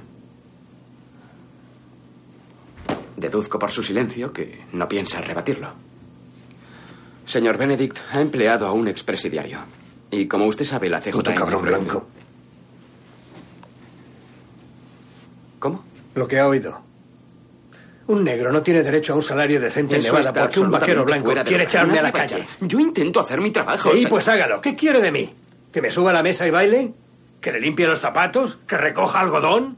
Pero que no quiere que dé cartas. Deberían llamarlo White Jack. No sé qué decir ante eso. Es... Lo siento, señor, pero me ofende esa insinuación de que la raza tenga algo que ver en esto. Sí, ya, claro. Eso que ha dicho es espantoso. Usted sabe mejor que nadie que en la CJN apoyamos el uso de gente tercermundista. No, no Está quería bien, decir está eso. bien, siéntese. Basta. Dígaselo a él. Ya los tiene. Siéntese. Lo siento. Virgil, Tark, entregad el paquete. Lo siento. Los hermanos arrastran el carro del dinero donde Jen va oculto y se dirigen a la puerta de acceso donde un corpulento vigilante del casino la custodia. Hola. Hola. ¿Y tu tarjeta? Creo que la he perdido. ¿Qué dices? Oh, joder, soy un idiota. Eres un soy- completo idiota. Un imbécil. Vas a insultar que yo Eh, está hecho ¿qué te pasa? Eres un Eh, idiota. baja la voz, que no. Eh, bajar la voz. Lo siento. Lo siento. Vale, ¿de dónde viene esto? De la sala de los VIPs. Es la pasta del señor Benedict. Está bien, Joe, lleva esto adentro. ¿Al recuento? No, a la cámara. El dinero de Benedict siempre va a la cámara. Irritar. Lo siento. Eh, la próxima No, vez no te olvides la tarjeta y nos evitaremos esto. Sí, lo siento. Idiota. Dios. Y Tark se marchan dejando el carro junto a la puerta. El vigilante entra a un ascensor a punto de cerrarse. Espera, por favor. Ahí está su maletín, señor Serga. Magnífico. Otro hombre de Benedict porta el maletín entregado por Saul y va en el mismo carro del ascensor. Ahora entro yo.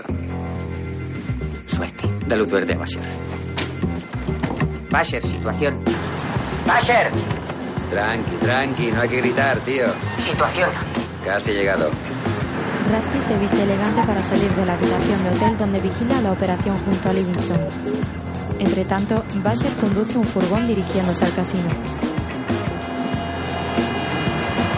Lo aparca en una plaza y apaga el motor. Mientras salen del despacho con Benedict. Vamos, vamos. Señor Walsh, indíquele el camino de la salida. No vuelva a poner los pies en mi casino. Señor. ¡Esclavista! Frank marcha con Walsh y Linus y sigue a Terry por otro pasillo.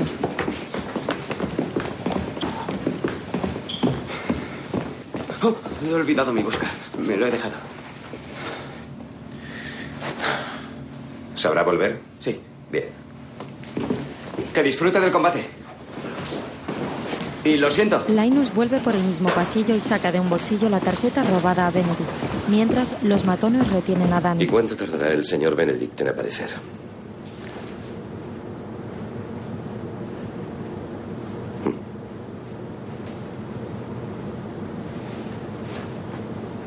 En esta habitación no hay cámaras, ¿sí? Ya. No conviene que nadie vea lo que pasa dentro. No vendrá, ¿verdad?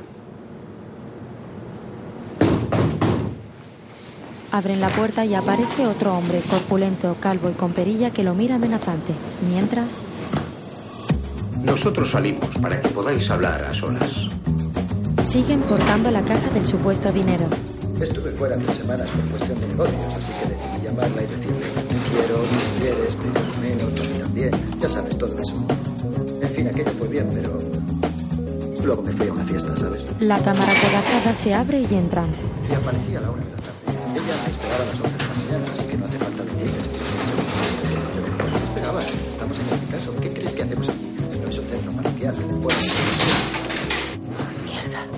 Dejan el maletín de Bloom sobre la caja de Jen. ¿Eso le satisface, señor Sarga? Estoy muy satisfecho. El viejo suda angustiado al comprobar que obstruyen la salida de Jen. ¿Se encuentra bien? Harasho, estoy, estoy bien. Entre tanto... De acuerdo. ¡Ah! ¡Ah! Joder. Gorila. Eso para luego. Perdona, Dani, lo, lo olvidé. Está bien. ¿Qué tal tu mujer? Otra vez preñada. Eso suele pasar. Vamos, ayúdame. el corpulento matón resulta ser cómplice y ayuda a Dani a subir hacia una trampilla del techo. Mientras, David llega al combate y toma asiento con Patés cerca de la cancha. La multitud aclama al primer luchador que avanza hacia la misma.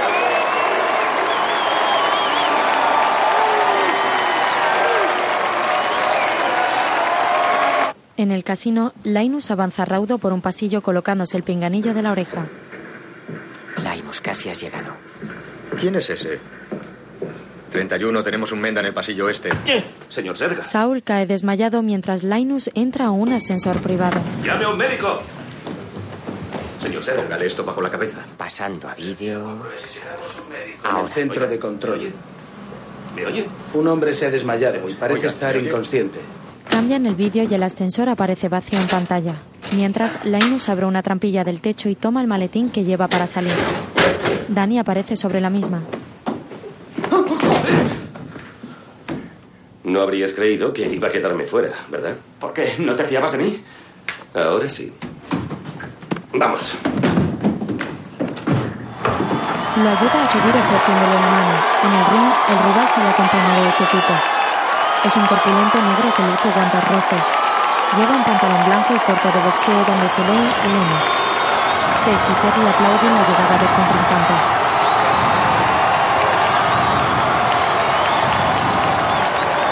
En el casino, Rusty llega disfrazado con peluca morena y gafas de pasta. ¿Han pedido un médico? Porta un maletín de doctor y entra a un ascensor. Mientras, Linus y Danny están encima del que sube a la cámara y cogen del maletín las herramientas necesarias para el robo. Dándole un par de millones a un amigo. ¿Y qué pasa con Rusty y esa discusión? ¿De qué iba aquello? Vamos. ¿Y por qué no decírmelo? ¿Por qué hacerme pasar por esto? ¿Y dónde estaría la gracia? Adelante. Luego, Vamos, amigo. Respire. Respire. Respire.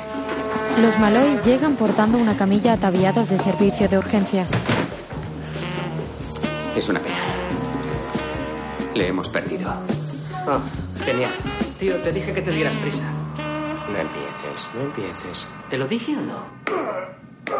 ¡Vamos arriba! ¡Arriba!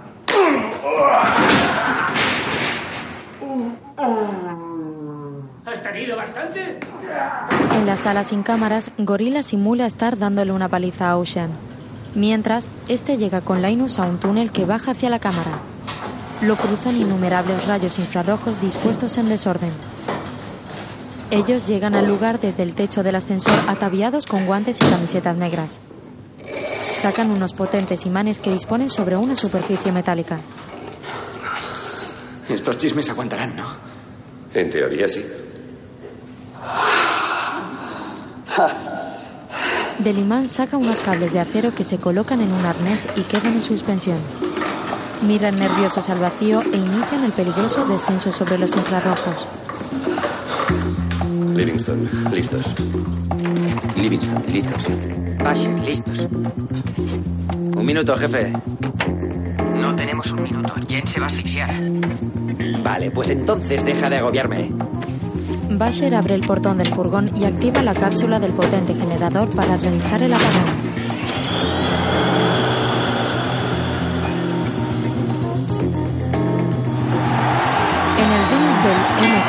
Los boxeadores pelean dando inicio al combate.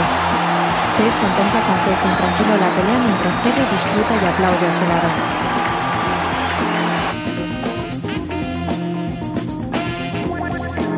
En el aparcamiento, Basher se coloca a una distancia prudente del furgón y sujeta un pulsador inalámbrico en una mano. Con gesto cómico y asustadizo se prepara para apretar el botón.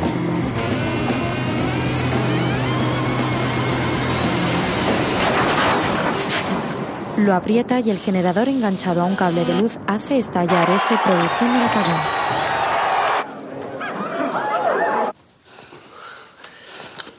Bien, rómpelos. Linus parte unos tubitos fluorescentes que se encienden de inmediato.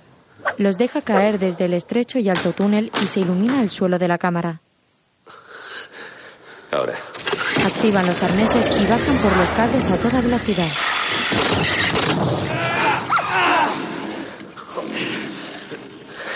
Córtalo. Se han frenado en seco a unos metros del suelo y cortan los cables para descender al mismo. La luz regresa al instante.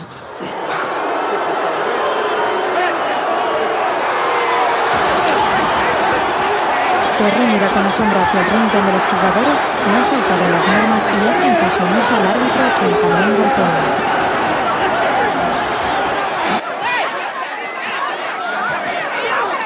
Seguridad 1033, foso 6, mesa 5, cualquier amenazado. Jugadores en mesas robando 3, fichas, están 5, 6 y desbordados. 10. En el casino muchos jugadores aprovechan el apagón para robar fichas y se produce un gran caos. El ring se ha convertido en una gran batalla campal donde entrenadores, jugadores y agentes pelean ante la incertidumbre del público. ¡Coge el abrigo! Eh, ¡Esto es una locura! Ted sale con Benedict que se muestra alterado. En la cámara, Jen abre la puerta superior del carro donde se ocultaba.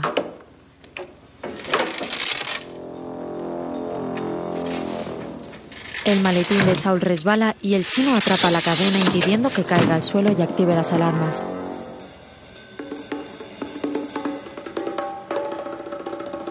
Mientras, Linus y Danny abren una puerta tras la que se encuentran. Dos guardias custodian la de la cámara y lanzan un disco que se desliza por el pasillo hacia ellos. El dispositivo carga un gas y ellos esperan mirando sus relojes. No, aún no. Al oír la segunda caída, abren. Entra. Los guardias están abatidos sobre el suelo. ¿Jen habrá podido salir? Seguro que está bien. Mientras, en la habitación de vigilancia, ¿Qué tal va? Bien. Linus y Danny atan de pies y manos a los guardias inmovilizándolos. Pulsan la clave de la cámara y una primera puerta se abre. Entran a un recibidor circular tras la que se encuentra la misma.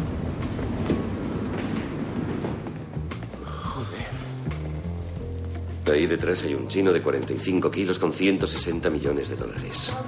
Saquémosle. Sí. Ocean da dos golpes en la puerta. Mientras, Jen guarda en un bolsillo las piedras negras que contenía el maletín de Saul y que son unos dispositivos para el trabajo. Diez a que se queda corto. No apuesto. Otra vez. Jen se dispone a saltar de espaldas hacia un inmueble alejado de los carros y lo logra casi cayendo del mismo. Frank y Livingston se miran aliviados. En la cámara, Jen trepa habilidosamente para no tocar el suelo repleto de infrarrojos de seguridad. Se engancha por sus piernas en la puerta donde coloca uno de los dispositivos.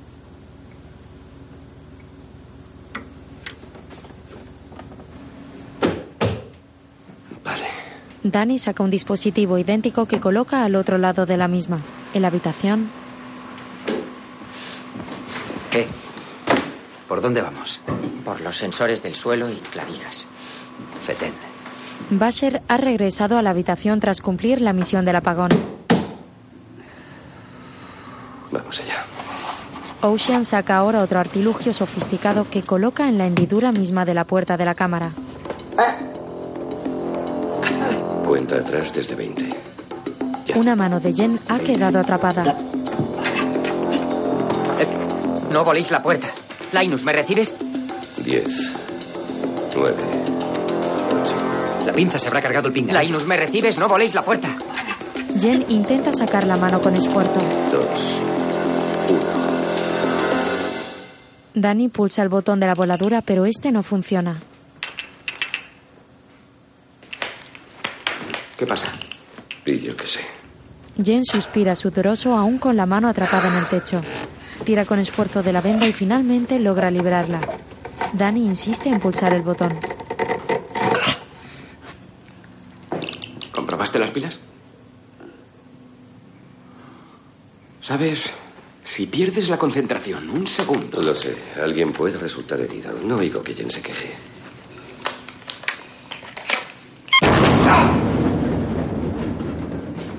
Cambian las pilas y finalmente logra volar la cámara. Abren la puerta y entran al lugar que se encuentra ruinoso por la explosión.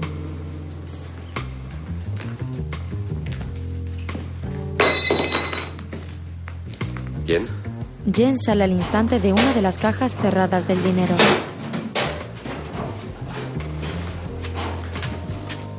¿Dónde coño he estado? Lo siento. En la habitación, Saul se ha unido al grupo y está sentado frente a las cámaras desde donde contemplan atentos el robo. Esto es lo más sexy que he visto jamás. Rusty, te toca. Rusty teclea un número en un móvil mientras avanza por el casino sin disfraz alguno. El teléfono de Tess suena en un bolsillo. ¿No contestas? Yo no tengo móvil. Se percata de que suena en su gabardina y lo coge. Esto no es mío. A ver quién es. Diga, Querría hablar con el señor Benedict. es para ti.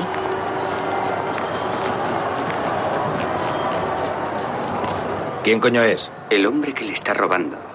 Terry mira sorprendido hacia Tess. Al poco entra al casino a la sala de seguridad. ¿Qué coño ocurre en la cámara? Eh, nada, señor. Todo normal. Quiero verlo. Me temo que se equivoca. ¿Está viendo los monitores? Bien, siga mirando. Livingston teclea desde su puesto quitando la grabación. Benedict comprueba ahora cómo los tres hombres llenan unas maletas con el dinero. En esta ciudad tu suerte cambia así de rápido. Averigua cuánto dinero hay ahí. Sí, señor. Tess mira hacia las pantallas con asombro y en flashback recuerda la despedida de Danny en el restaurante. Al darle el beso, fue él quien metió el móvil en el bolsillo.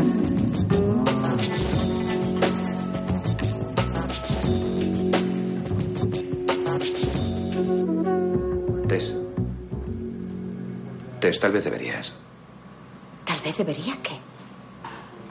Creo que sería mejor que no estuvieras aquí. Tess mira con decepción a Terry y se marcha altivamente de la sala. Benedict coloca de nuevo el teléfono sobre su oreja.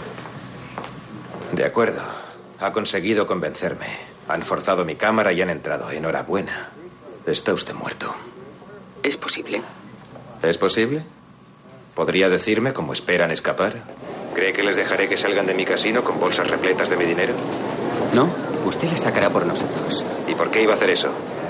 Mire atentamente a su monitor. Como seguramente le estará comunicando su director, tiene algo más de 160 millones en su cámara. Como verá, solo estamos cogiendo más o menos la mitad. La otra mitad la vamos a dejar en su cámara como rehén con una bomba trampa. Déjenos salir con nuestra mitad y usted conservará la suya. Es el trato. Intente detenernos y lo volaremos todo. Tess descubre a Rusty hablándole por teléfono desde un pasillo del casino. Señor Benedict, hoy puede usted perder 80 millones en secreto o 160 públicamente. Usted decide. Hola. Rusty la saluda retirando el móvil. Mientras, Benedict aparta el celular y reflexiona con gesto serio. Luego mira a su director decidido. Llámales. Este saca otro teléfono y obedece la orden. 911, emergencias. Mientras, ¿Dónde está Dani? Dani está bien, está en forma. Te ruega que subas y mires la tele. ¿Ah, sí? Hay tres hombres armados con explosivos en nuestra cámara acorazada. el director asiente y Terry coge el móvil de nuevo. De acuerdo. Todo va bien, Tess. Trato hecho. Te lo prometo. Fantástico. Ponga atención.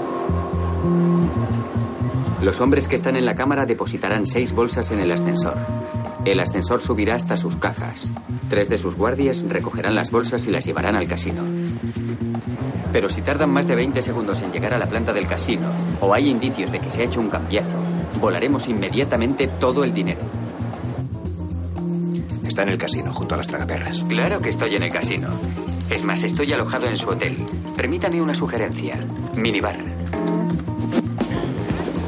En cuanto sus guardias lleguen a la planta del casino, una furgoneta blanca sin rotular parará en la puerta principal.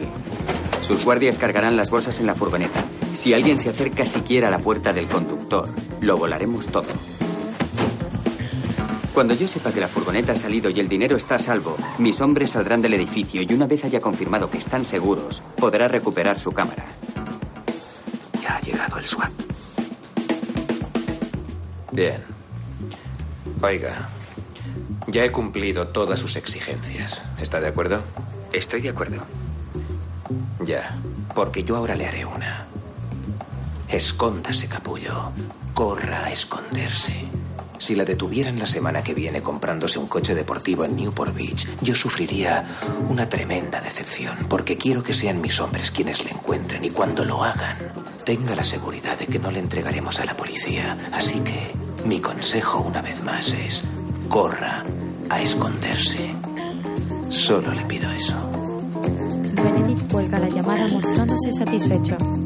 En el camino, Rusty ha dejado el móvil descolgado sobre una mesa vacía. En la habitación tampoco queda ninguno del grupo y el equipo está apagado y guardado. Mientras el furgón blanco avanza por una avenida con el botín. En la sala de seguridad, Señor Benedict, me dicen que la furgoneta se dirige al aeropuerto McCarran. Adelante, quiero recuperar mi cámara antes de que la furgoneta llegue a la pista. los SWAT se descuelgan por unos arneses hacia la cámara. Se colocan tras la puerta armados para retener a los ladrones. Gafas de visión nocturna. Corten corriente. En el vídeo aún puede verse a Ocean, Jen y Linus con unos pasamontaños. Cortamos la corriente.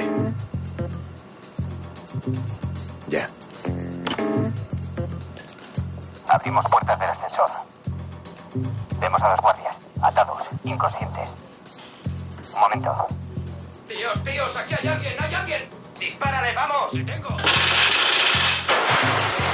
Luces, luces, den la corriente. Hazlo. Calma, calma, vamos. Recuperemos el control. Está bien, tranquilo. Asegura esta zona. Dos guardias de seguridad inconscientes. Reanimemos a los guardias de seguridad. ¿Qué ocurre? Infórmeme. Según parece, han detonado un potente explosivo incendiario. Repito, lo han detonado. Proseguimos con la búsqueda de supervivientes. Que detengan la furgoneta, voy a bajar. ¡Y averigua cómo accedieron a mi sistema! Sí, señor. Los agentes especiales no han podido hacer nada por retenerlos. Terry sale muy enfadado mientras el furgón avanza por una avenida. Al poco gira y se detiene junto a otros vehículos que lo escoltan en el hangar de un helipuerto. Un hombre de Benedict apunta hacia la puerta del furgón. ¡Salgan de ahí ahora! ¡Vamos! La furgoneta sigue encendida, pero nadie sale de la misma. ¡A las ruedas! ¡A las ruedas!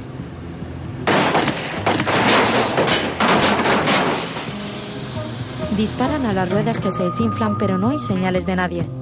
Mientras, Tess espera sulfurada en una habitación. Terry llega a la cámara. Señor, no hemos dado con ningún sospechoso ni hemos podido determinar cómo han entrado o salido. Salga de aquí. Le sugiero que se quede fuera hasta que los Ahora. Usted es el dueño. ¡Equipo azul, nos vamos! Los agentes especiales se marchan y Benedict permanece en la cámara con gesto de agobio. Walsh, ¿cómo va la furgoneta? En el helipuerto, su hombre se acerca cauteloso a la puerta levantando una pistola. Abre la puerta del conductor y descubre con sorpresa que una especie de robot se encuentra sobre el asiento. Una cámara se gira enfocándole. En un coche cercano y oculto, Virgin maneja el robot sentado junto a Ruben. Solamente quiero probar una cosita. Dentro no hay nadie. Oh, lo siento. Sube, no querías ir. Déjate de travesuras. Hazlo de una vez. Los hombres de Benedict se acercan alertados apuntando con sus armas hacia la puerta trasera del furgón. Este se abre en una explosión y todos huyen al instante. Luego se acercan y recogen unos billetes que caen al suelo. Señor Benedict, nos hemos hecho con la furgoneta. ¿Y? Dicen que en las bolsas no había dinero, señor. ¿Cómo que en las bolsas no hay dinero? Dicen que estaban llenas de octavillas Terry se percata que de igual modo había numerosas esparcidas en el suelo de la cámara acorazada. Walsh, mira el vídeo del robo. Ya estoy viendo la cinta, señor. ¿Pone Bellagio en el suelo de la cámara? No, señor. No lo entiendo. Nos lo instalaron el martes. Las imágenes que hemos visto eran de una grabación. ¿Qué? Una puesta en escena. Alguien hizo una réplica de mi cámara. Lo que vimos en el monitor no estaba ocurriendo de verdad. No lo entiendo. ¿Qué ha pasado con todo ese dinero? El grupo de agentes especiales se dirige portando unas bolsas hacia la salida del casino. El primero retira el casco y resulta ser Rusty. Llámales.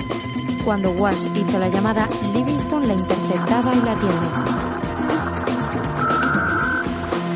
911, emergencias. Madre que lo parió.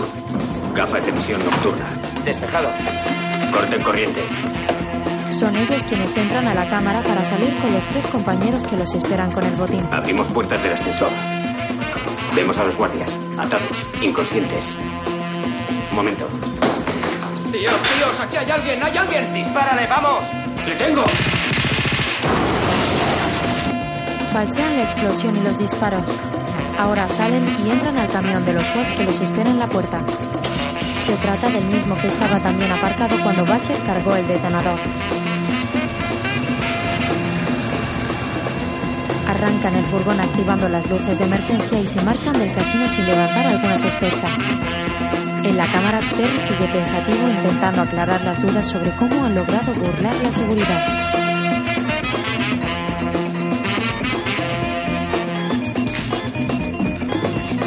Al instante sale de la misma y camina decidido y enfadado por un pasillo. Se detiene ante la puerta donde sus matones esperan a Gorila que sigue simulando la paliza. Ellos obedecen y cuando abren encuentran a Danny que cae al suelo golpeado. Terry entra. Hola, Benedict. ¿Cómo va el otro combate? Luce su traje desarreglado y algunas heridas falseadas. Levantadle. Está bien.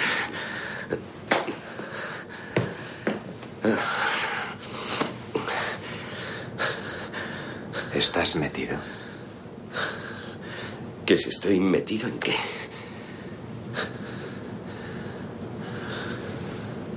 Te repetiré la pregunta. ¿Estás metido? Benedict, no tengo ni idea de qué hablas. De acuerdo. Puedes marcharte. Acompañadle. Terry le cree y lo deja marchar. Mientras, un teléfono suena en la habitación donde espera Tess. Diga, Ponga el canal 88. ¿quién es? El interlocutor cuelga y ella pulsa un mando y enciende el televisor con gesto desconcertado. ¿Qué pasa, Benedict? ¿Acaso te han robado? ¡Alto! Tess contempla la escena en directo. Terry se acerca por el pasillo hacia su exmarido.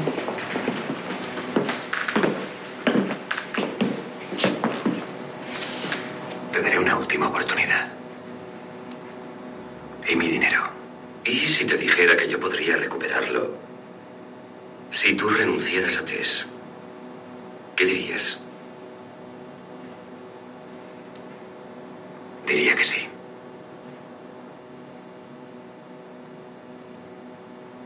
Bien. Conozco a un tipo, estuvimos juntos en la trena. Si alguien monta un trabajito en el oeste de los Estados Unidos, él está enterado. Dame 72 horas y descubriré quién se ha llevado tu dinero.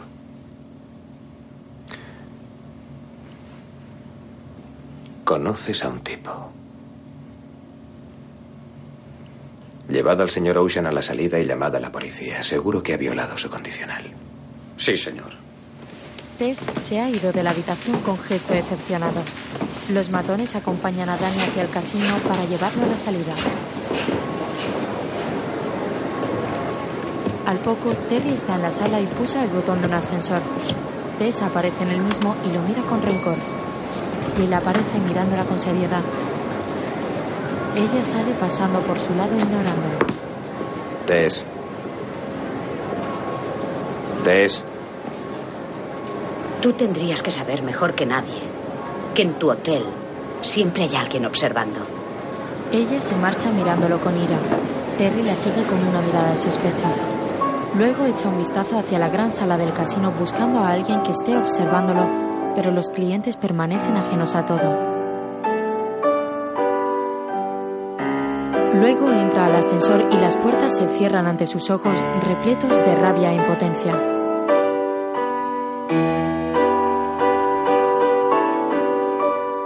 Mientras tanto, el falso furgón de los agentes especiales donde llevan el botín entra en un garaje y lo aparcan en su interior.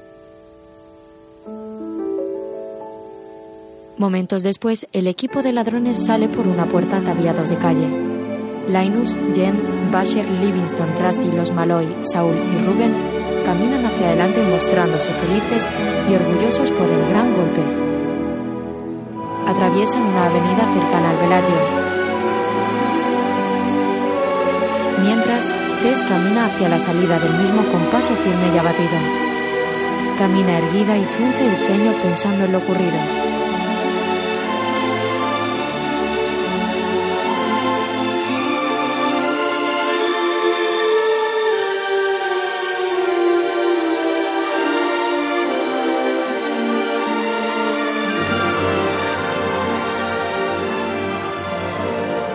Al momento, la atractiva mujer corre hacia la puerta para salir desde el casino. Mira a su alrededor y descubre un coche patrulla junto a otra puerta. Dos agentes ¡Esperen! se llevan detenido a Danny. ¡Esperen! ¡Esperen! Es mi marido.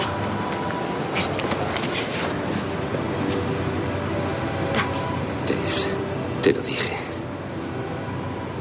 Sabía lo que hacía. Yo no.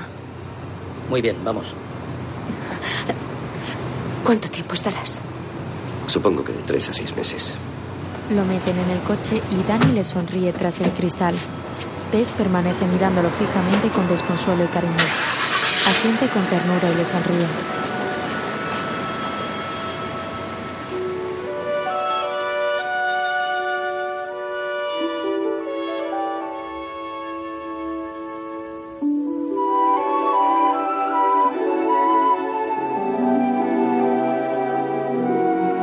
Tanto, el equipo de Ocean se encuentra apoyado sobre la baranda de la descomunal fuente del casino. Todos miran al frente con rostros aún incrédulos por el éxito del robo. Sonríen con rostro de felicidad y orgullo.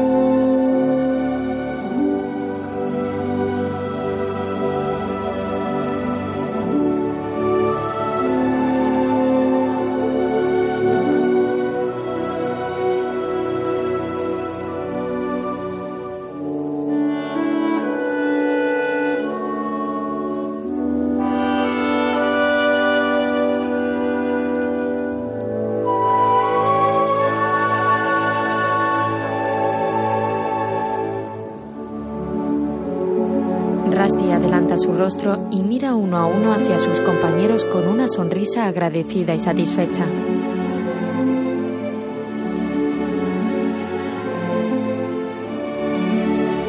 Al poco es el primero en marcharse del lugar. Lentamente el grupo va desintegrándose y cada uno camina en direcciones diferentes.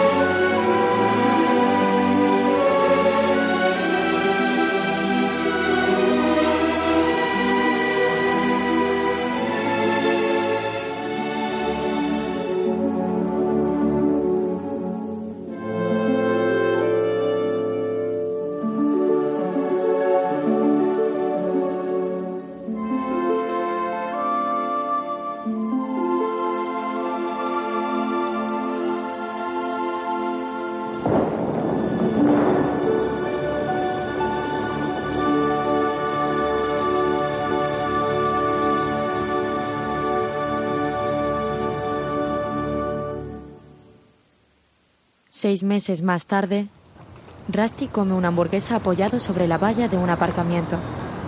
Lleva unas gafas de sol y viste con una chaqueta crema y una camisa estampada.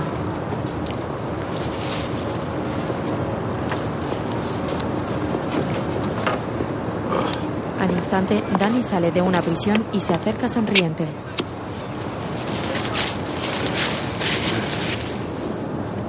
Espero que fueras el novio. Viste el smoking del día del arresto. Tom Jones quiere que le devuelvas la camisa. Rusty sonríe ante la broma y ambos caminan juntos hacia el parking.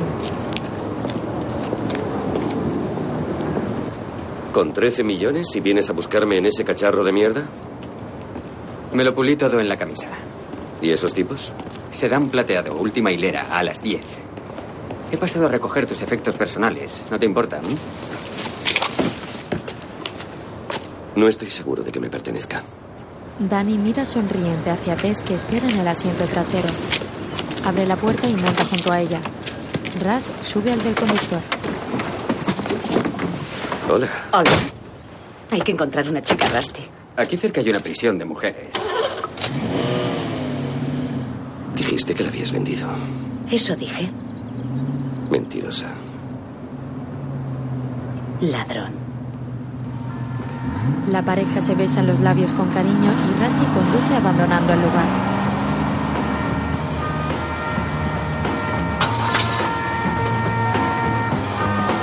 Mientras, los matones de Benedict arrancan otro coche y lo siguen.